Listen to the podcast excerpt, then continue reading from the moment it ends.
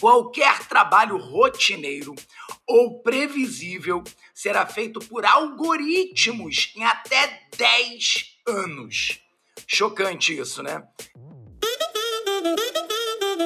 Se liga, galera! Vai começar mais um episódio do Na Ativa, o podcast da Faculdade Descomplica. Eu sou Renato Pelizari, seu host, e toda semana a gente se encontra aqui para falar sobre escolha de carreira, caminhos profissionais e tudo o que você precisa para dominar o mercado de trabalho.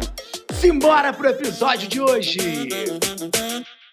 Muito bem, galera! Estamos começando aqui o nosso episódio 01 com dois convidados incríveis. Eu começo aqui com a Miriam Harumi Koga, fundadora da Dupla, serviço que conecta empresas a mulheres na área de tecnologia em todos os níveis de experiência. Olá, Miriam! Tudo bem, Pelizari? Obrigada pelo convite. Falando brevemente aqui da minha trajetória, né? Tenho 21 anos. O pessoal geralmente me conhece pela minha participação em Olimpíadas Científicas, né? Porque eu estava no colégio. Cheguei a ganhar 46 medalhas em Olimpíadas e uma delas foi representando o Brasil em 2017 no Chile, na Olimpíada Latino-Americana de Astronomia e Astronáutica.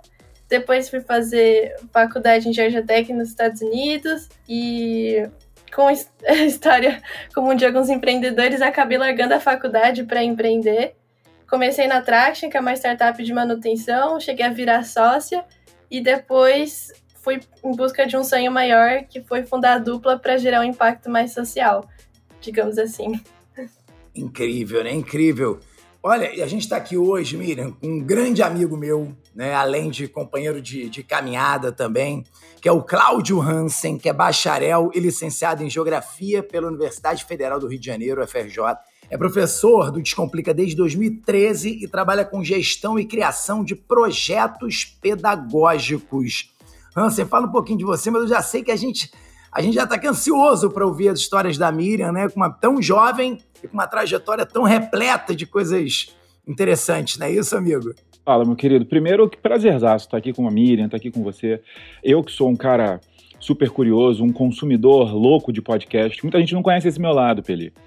Eu consumo podcast assim, num nível incrível, acredito muito nessa modalidade, acho que é, é um papo aberto, é um papo que ajuda muita gente. E como nós somos educadores, como a gente trabalha com educação, falar, conversar, bater papo faz parte do que a gente faz. Então, eu acredito no poder que a gente pode ajudar muita gente aqui através de uma ferramenta como essa e um bate-papo como esse me empolga muito. Então, eu, como professor de geografia, de atualidade, tenho muita curiosidade em cima disso e eu acho que vai ser um papo ótimo. Que maravilha. Eu confesso que estou ansioso também. É nosso primeiro episódio, já com essas, essas participações aqui galácticas, né?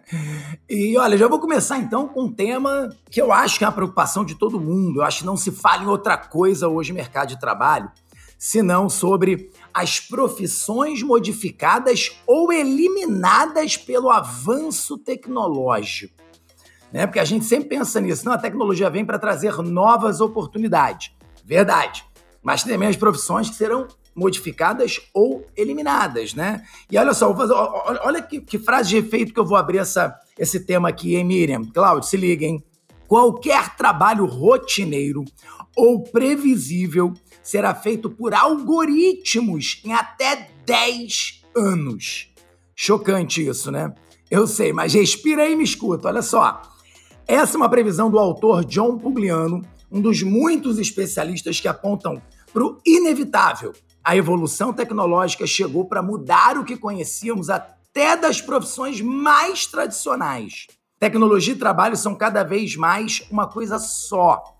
No Brasil, segundo o IPEA, cerca de 30 milhões das vagas mais comuns de hoje podem deixar de existir até 2026. Imagina só. A real é que os avanços tecnológicos mudaram o jeito que a gente anda, o jeito que a gente paquera, o jeito que a gente estuda. E tá na hora, ou já passou da hora, da gente discutir os impactos desses avanços tecnológicos no mercado de trabalho também. E aí, óbvio, para começar, né, para a gente começar a destrinchar esse assunto, Miriam, vamos lá, hein? Quais foram as principais mudanças tecnológicas no mercado de trabalho nesses últimos anos, na sua concepção? Fala pra gente. Legal, legal. É, eu acho que a principal mudança foi no, na parte da comunicação, que hoje em dia a gente tem muitos tipos de ferramentas que, que permitem que as pessoas conversem de qualquer lugar e a qualquer hora, né? E fora isso, toda a infraestrutura da internet está melhor também. E isso fez com que as jornadas de trabalho ficassem um pouco mais flexíveis. Então você vê, é comum ver hoje em dia em descrição de vagas de trabalho um dos benefícios serem horas flexíveis. E isso vem do fato de que as pessoas não precisam mais estar necessariamente reunidas no escritório, né? Hoje em dia com trabalho remoto, cada um segue o seu horário. E aí as relações de trabalho estão mais voltadas agora para os resultados. Então, como o seu chefe não vai estar lá necessariamente vendo que você está trabalhando, o que importa é que você entregue. E outra coisa que mudou é o ritmo com que as mudanças vêm ocorrendo, né? Eu acho que cada vez mais os profissionais têm que ficar se atualizando num, num ritmo mais alto. Eu digo isso porque, como eu estou bem ligada à parte de tecnologia, uma linguagem de programação que surgiu recentemente, que é a TypeScript, que foi inventada no fim de 2012, já virou requisito para muitas vagas de programação. Então, uma linguagem que não existe há pouco tempo já precisa. Se você não souber, você está obsoleto. Então, as pessoas precisam estar tá constantemente estudando por conta para dar conta e, e não ficar de fora do mercado de trabalho. Sem dúvida. Eu acredito, né, Miriam, que essa. A gente percebe claramente que essa pandemia do coronavírus ela acelera esse processo também, né? Muitas dessas mudanças que você comentou, elas acabam, elas já vinham acontecendo e foram aceleradas em muitos anos, acredito eu, por conta da conjuntura que o mundo viveu, né? Não só é uma pandemia, o mundo viveu. E aí eu aproveito inclusive esse gancho, você falou sobre precisar saber para não ficar obsoleto no mercado. Vou pegar esse gancho para perguntar para o Hansen o seguinte: como é que a galera que está se preparando para o mercado de trabalho né, pode se preparar para entrar na briga pelas vagas, por essas vagas? Fala com a gente. Olha, Peli, é, a gente já tem um tempo que estuda as mudanças no mercado de trabalho. Óbvio que a pandemia acelerou muito, mas eu vejo mais de um cenário acontecendo ao mesmo tempo. Acho que um, um erro as pessoas acharem que é um caminho muito linear. A primeira coisa que a gente fala é que, principalmente pela maior análise de perfis na hora de contratar alguém, as pessoas falam muito pouco, mas sempre pensamos muito em QI, né? O seu coeficiente de inteligência, quão inteligente você é, quão bom você é, o quanto você tem de capacidade, mas a gente não pode esquecer que cada vez mais as pessoas falam em que é, que é o seu coeficiente emocional. As pessoas, elas muitas vezes são contratadas até por uma capacidade que elas têm, mas elas não dão certo nos trabalhos pela sua inteligência emocional, pela sua capacidade de lidar com as novas formas de trabalho. A Miriam estava falando da flexibilidade de trabalhar de casa. Se você não é uma pessoa que faz um bom autocontrole, uma boa gestão do seu tempo, se você não consegue se organizar sem uma estrutura em cima de você, você já não funciona em muitas coisas, como, por exemplo, acho que ela falou, esses cargos é, à distância. E, paralelamente a isso tudo, que você tem que se preparar como um profissional em coisas que as pessoas nunca estudaram, eu e você, a Miriam é mais nova, a Miriam viu isso mais de perto. Eu e você, a gente nunca foi preparado para nada além do conteúdo acadêmico. Você fez a sua faculdade, eu fiz a minha, a gente recebeu um milhão de conteúdos e a gente foi jogado no mercado e a gente veio se adaptando como falar bem, como se postar, como fazer um bom quadro, como criar uma linha de raciocínio, como construir uma narrativa. Nunca te ensinaram isso. A gente teve que ir se adaptando. E as pessoas vão ter que se preparar para esse tipo de habilidade em um grau maior de necessidade.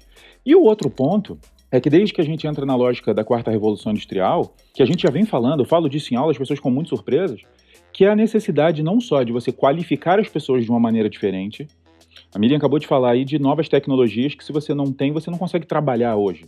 Então, essas novas qualificações são cada vez mais comuns e um processo que é novo na história da humanidade, talvez, é a requalificação. É como é que você pega um cara que é chefe de uma cardiologia há 20 anos, de um hospital incrível, e vai ter que falar para esse cara estudar de novo, porque agora as operações cardiológicas vão usar uma tecnologia nova que ele vai ter que aprender. Então a gente está falando de uma mudança que vai afetar vários níveis. Quem está entrando, quem já está, quem está correndo risco e quem vai vencer, obviamente, é quem mais se adaptar a essa situação. Sem dúvida. Essa nova relação entre tecnologia e as profissões, né? Que eles falam em profissões do futuro, mas não só nas profissões do futuro. Né? Na verdade, é a relação entre a tecnologia e todas as profissões. Né? É claro que as profissões do futuro elas já vêm inseridas né? E quando a gente fala em profissões do futuro, a gente fala das profissões que vão surgir né, a partir de hoje, de amanhã já é futuro, né? Então, essas novas profissões já, elas já nascem com uma relação completamente diferente com a tecnologia que essas profissões mais antigas. E já dá para dizer que as próximas gerações, além disso, como o Hans estava colocando, já vão viver e trabalhar em realidades bem diferentes da nossa, né?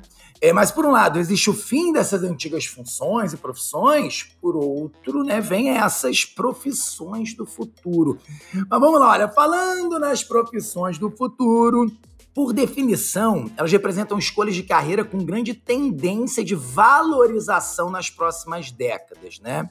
É aqui que as áreas de tecnologia simplesmente brilham. Não é à toa, né? A Associação Brasileira das Empresas de Tecnologia da Informação e Comunicação prevê o surgimento de mais de 100 mil vagas de emprego anuais até 2024. Está falando que todo ano são mais 100 mil vagas de emprego, tá? Essa é uma das áreas que mais crescem no Brasil e no mundo, com alta demanda por profissionais qualificados e ainda poucas pessoas, olha agora, hein? E ainda poucas pessoas para ocupar todos os cargos. Então, vamos por parte para a gente entender né? Se essa aqui pode ser a chance de você que está ouvindo a gente aqui agora, hein? Tá? E aí eu quero saber da Miriam, e aí, Hans, você fica à vontade, claro, né, para participar, que aqui é um bate-papo, né? Pode falar à vontade. Todo mundo fica à vontade para entrar aí com a sua contribuição. Mas eu queria saber, Miriam, como é que você sabe, né, se você combina, como é que eu, por exemplo, posso saber se eu combino com a área de tecnologia. Vou te explicar por quê. É, eu, como professor, eu, eu nunca fui bom nisso. Eu nunca fui bom em computador. Eu não sei operar uma câmera direito. Eu não sei iluminação. Mas eu sou um dos pioneiros, junto com o Hansei, da educação à distância. Então eu faço parte de um mercado de extrema tecnologia, né, que é o Descomplica, que é uma das grandes, né, uma das grandes empresas nesse cenário, mas eu, se alguém me perguntasse lá atrás, há 12 anos, se eu combino com a área de tecnologia, eu ia dizer que não. Mas combinei, eu acho que eu combinei, é que estamos aqui juntos no podcast Nativa, não é verdade? Que também é uma consequência dessa tecnologia. Aí, é, essa é a minha, minha questão. Como é que a pessoa pode saber, Miriam, se ela combina ou não com uma área de tecnologia? Uhum. Eu acho que tem essa questão de usar a tecnologia no dia a dia. Cada vez mais as profissões vão depender de tecnologia, mas quando você pergunta se a pessoa combina, eu penso mais. Assim, o jeito que eu vou responder, tá? Pra não ficar confuso. É se ela vai usar a tecnologia mesmo, é ficar programando. E para saber se você combina com esse tipo de profissão, primeiro, você tem que gostar de usar o computador, que é a principal ferramenta, né, de quem vai estar lá desenvolvendo. E você pode começar explorando conteúdos gratuitos mesmo que tem na internet. Tem vários programadores que vão falar sobre o assunto pelo YouTube, por exemplo. É, você pode se aventurar por meio de alguns fóruns e tirando dúvidas por lá. Tem vários grupos em várias redes sociais. Hoje em dia o pessoal usa bastante o Discord para esse tipo de área. E checar se você gosta de como é a lógica de programação, tentar criar um, um programa mais simples, ver como você se sente. Eu, pelo menos, fico bem estressada quando começa a aparecer vários bugs, depende de cada um. E ter a curiosidade também, porque como as tecnologias vão avançando muito rápido, você tem que estar disposto a aprender muita coisa por conta, né? A questão de ficar se auto, auto atualizando. Então, ter bastante curiosidade mesmo. Olha, eu não sei vocês que estão ouvindo a gente, mas eu fiquei, eu, eu respirei aliviado aqui quando eu ouvi Miriam Koga, que é uma referência em tecnologia, falando que ela fica estressada quando aparecem uns bugs ali para ela, porque olha, eu, Miriam, tenho vontade às vezes de levantar, sair correndo, gritar na, na varanda ali, mas se você também fica estressada com esses bugs, eu respirei aliviado aqui. mas isso é interessante, né? Porque assim, como é que os estudantes podem se preparar para entrar na área de tecnologia? É, eu acho que tem um gancho bacana aí, né? Porque tem essa preparação, claro, que eu acho até que eu gostaria, né, que vocês falassem como é que se prepara, como é que se qualifica para isso. Mas nesse cenário também tem toda uma preparação de, de mentalidade, né? Porque é uma nova realidade. É muitas vezes trabalhar muito mais com a tela do seu computador do que, que trabalhar com pessoas diretamente. Claro que a gente vai sempre trabalhar com pessoas, isso é maravilhoso, essa troca, como estamos trocando aqui no nosso podcast.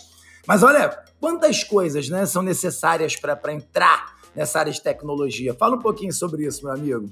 Olha, é, até pegando o gancho do que a Miriam falou, eu acho que não só na tecnologia, mas quando você vai entrar em alguma área, você tem que se escutar, você tem que se olhar, você tem que prestar atenção naquilo que você quer.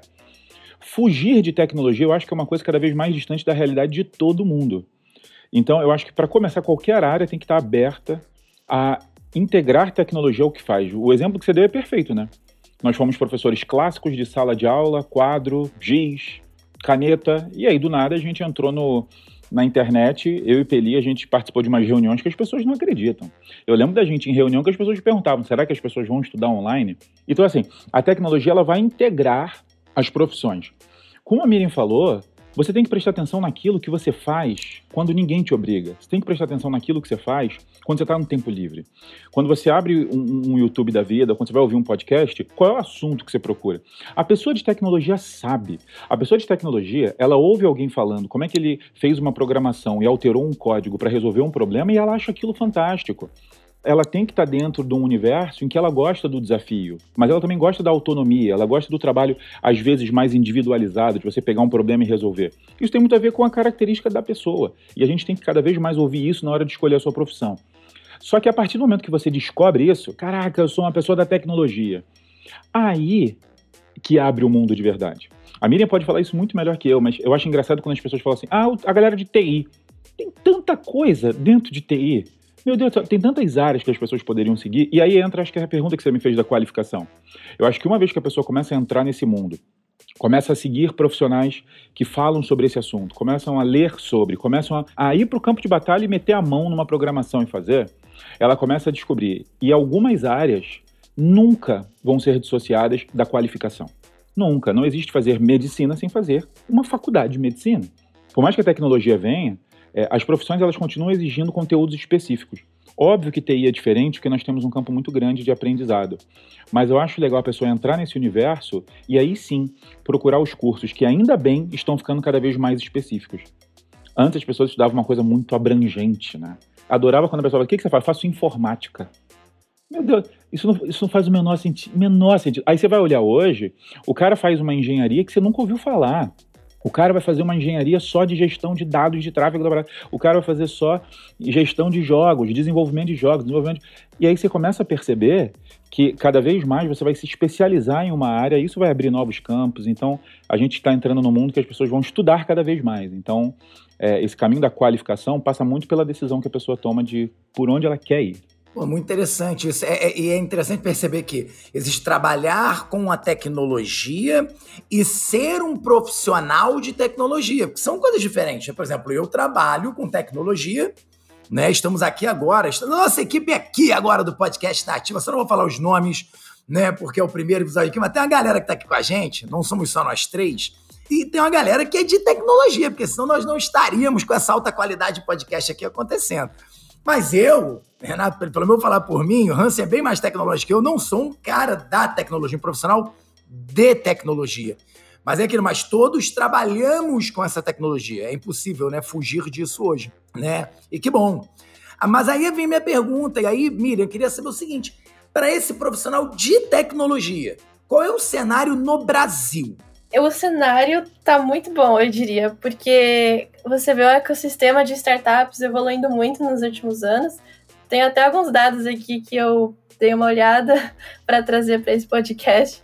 Que, de acordo com a Associação Brasileira de Startups, de 2015 até 2019, o número de startups saltou de aí um pouco mais de 4 mil para quase 13 mil, né? Um aumento aí de 200%.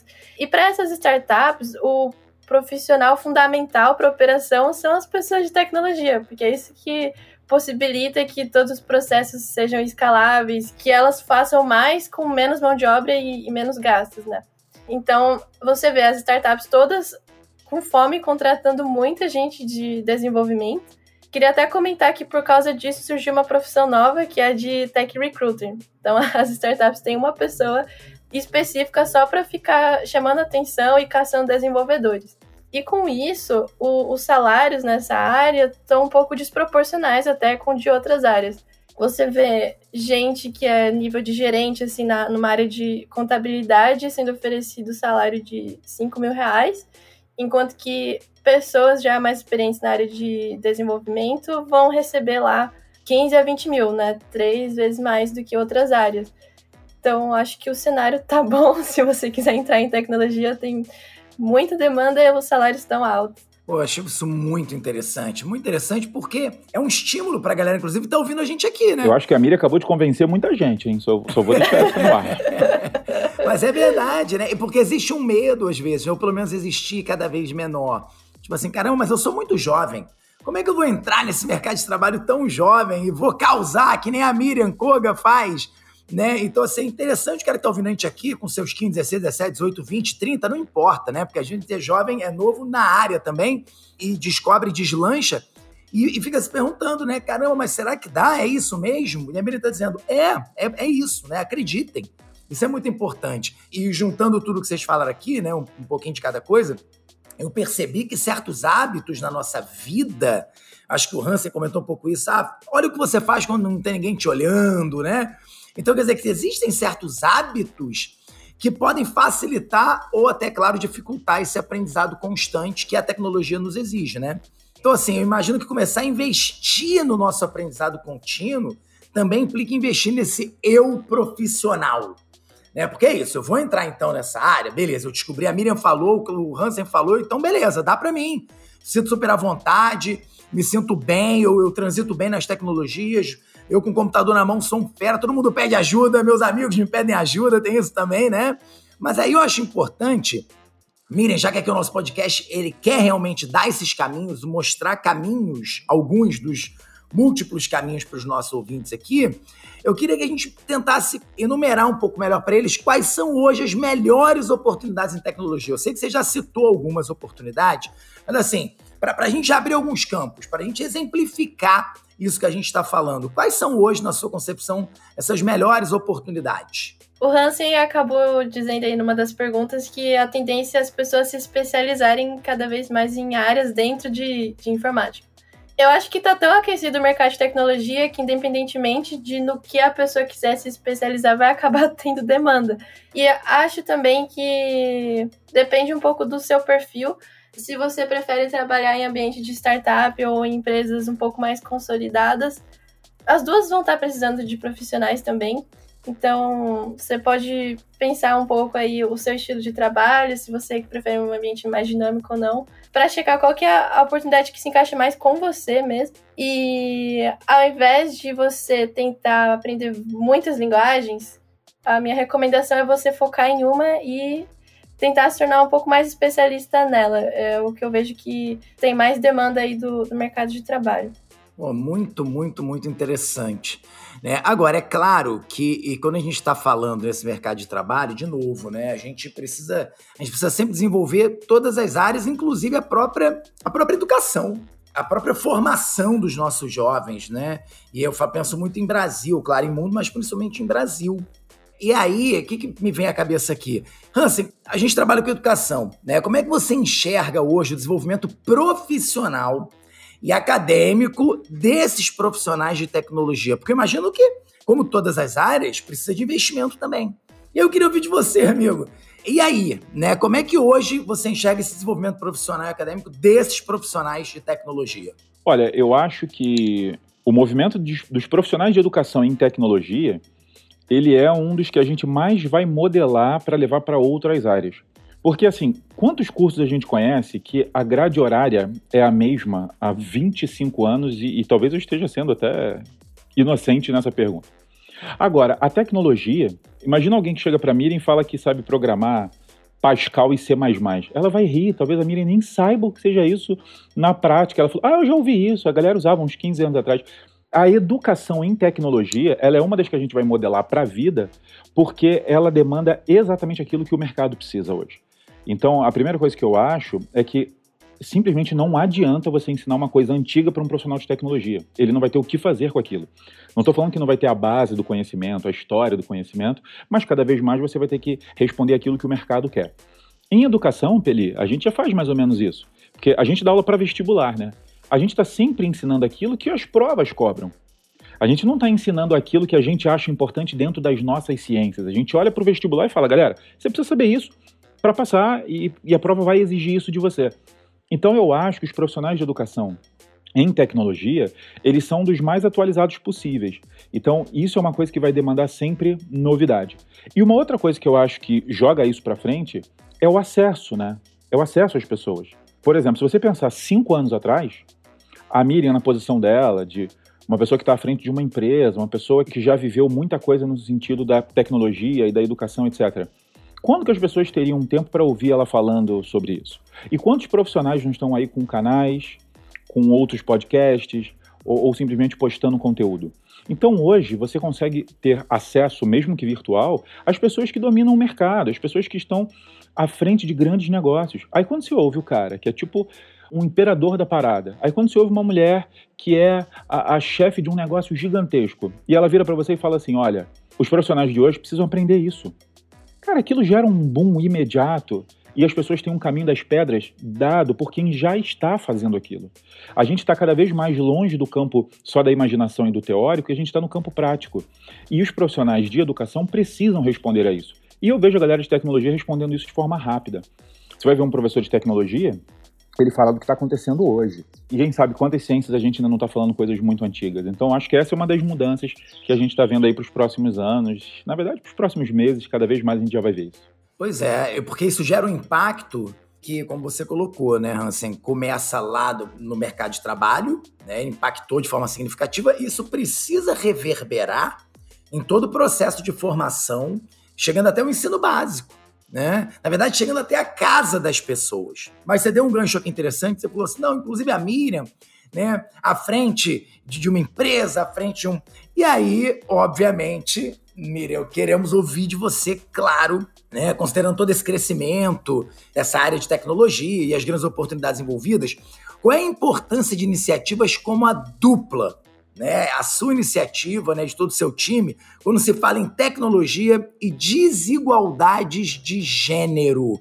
Nada pode estar solto né, nesse, nesse mundo. Tudo tem que estar atrelado àquilo que nós acreditamos que sejam as grandes demandas, as grandes lutas, as grandes conquistas das, das sociedades contemporâneas. Né? Então, para a gente é um tema muito interessante ouvir de você qual a importância dessa iniciativa, principalmente né, dessa relação da tecnologia e a desigualdade de gênero? A importância é que, se você olhar historicamente, a quantidade de mulheres na área de tecnologia era muito alta no passado, até a década de 70. E com a invenção aí, acho que do computador pessoal, que também estava atrelada a jogos, acabou se associando a tecnologia a mais a figura masculina, porque eram mais homens que estavam lá jogando os gamers, e aí a quantidade de mulheres acabou caindo caiu, se estabilizou bem baixo agora, acho que cerca de, de 15% das pessoas que estão se formando em computação são mulheres. E o mercado está infeliz com isso, o mercado cada vez mais valorizando equipes diversas. Você vê que as startups estão começando a anunciar vagas afirmativas para mulheres, que eles querem mostrar que eles se importam com isso. E o papel da dupla nesse cenário é facilitar a entrada dessas mulheres para que volte a ser como era no passado, uma coisa mais equilibrada. Então, o que a gente faz hoje em dia, a gente conversa com essas mulheres ou que já estão empregadas, mas querem oportunidades melhores, não se sentem tão valorizadas, ou essas mulheres que estão começando agora a estudar tecnologia entrando no mercado e a gente conecta elas às startups, fazendo a ponte mesmo. E a gente sabe, tem alguns dados que falam que as mulheres costumam aplicar para vagas só quando elas sentem que preenchem todos os requisitos. A gente dá essa motivação a mais às mulheres para elas se candidatarem e tentar chegar aí na, numa equipe diversa em todas as áreas da empresa. Olha, Miriam, fico muito feliz que nosso primeiro episódio né, do podcast Nativa da Faculdade Complica traga não só né, muito debate sobre tecnologia, muita informação sobre tecnologia, mas também esse assunto extremamente pertinente, que a gente consiga conectar assuntos tão importantes, tão urgentes na nossa sociedade. E assim, eu quero primeiro te parabenizar por um trabalho brilhante, né? Porque você conseguiu uma trajetória incrível, ascendendo muito rapidamente, devido a todo o seu esforço, todo o seu preparo, sua qualificação, e ao mesmo tempo transformando esse seu preparo em oportunidades para outras pessoas né? E isso, sem dúvida nenhuma, é algo, algo que precisa ser comentado aqui. Se você precisa ser parabenizada por isso. Né? Então, eu quero já aproveitar e agradecer demais a sua participação. Né? Vai ficar aqui, ó, todos os episódios né, terão, claro, momentos muito marcantes. Vai ser o primeiro, a gente sabe que o primeiro é aquela, né, aquela coisa até do nervosismo, a gente aqui no início, ah, é o primeiro episódio e tal. E eu tô felicíssimo de ter aberto essa longa série né, de podcast nativa com você, Miriam Koga, uma pessoa, além de tudo, simpática. Hans, eu vou te falar uma coisa, tá? Ela não comentou, mas lá nas Olimpíadas do Chile, 2017, né, Miriam? Ela também ganhou um prêmio, que é um prêmio onde todo mundo vota na melhor companhia de viagem. Tá? E ela foi eleita entre todos os participantes a melhor companhia. companhia. É, eu pesquisei, Miriam, eu pesquisei. Ele olhou tudo. Para além dessa pessoa inteligente, simpática, não é por menos. Então, olha, quando você for, Miriam, fazer uma outra viagem aí para pesquisar alguma coisa e tal, pode convidar a galera do podcast Nativa aqui que a gente vai junto, que a gente já sabe que você é uma excelente companhia. Obrigado, Miriam. Ela tem que adicionar melhor anfitriã quando ela fosse apresentar agora. Exatamente. E considerada a melhor anfitriã. Que é isso.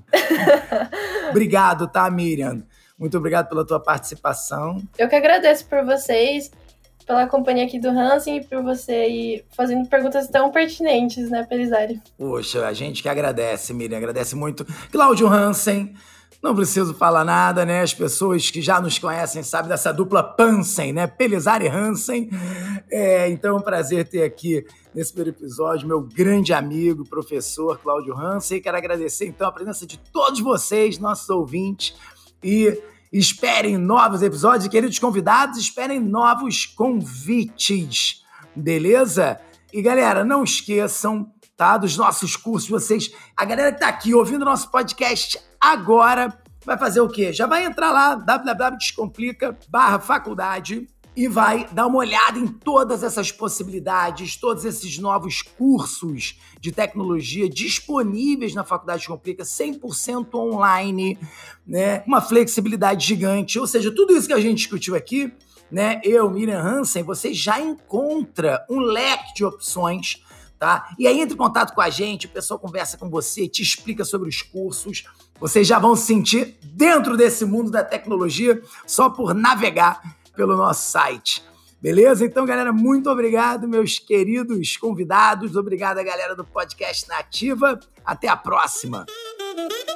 E esse foi mais um episódio do Na Ativa, o podcast da Faculdade Descomplica. Se você curte conteúdos sobre escolha e desenvolvimento de carreira, segue a gente aqui e nas redes sociais, arroba Faculdade Descomplica. Para não perder nenhum episódio, se inscreva no Spotify, Apple Podcasts ou no seu player preferido. Confia que a gente te envia as notificações sempre que sair um novo episódio. Então é isso, galera! A gente se encontra na semana que vem. Valeu!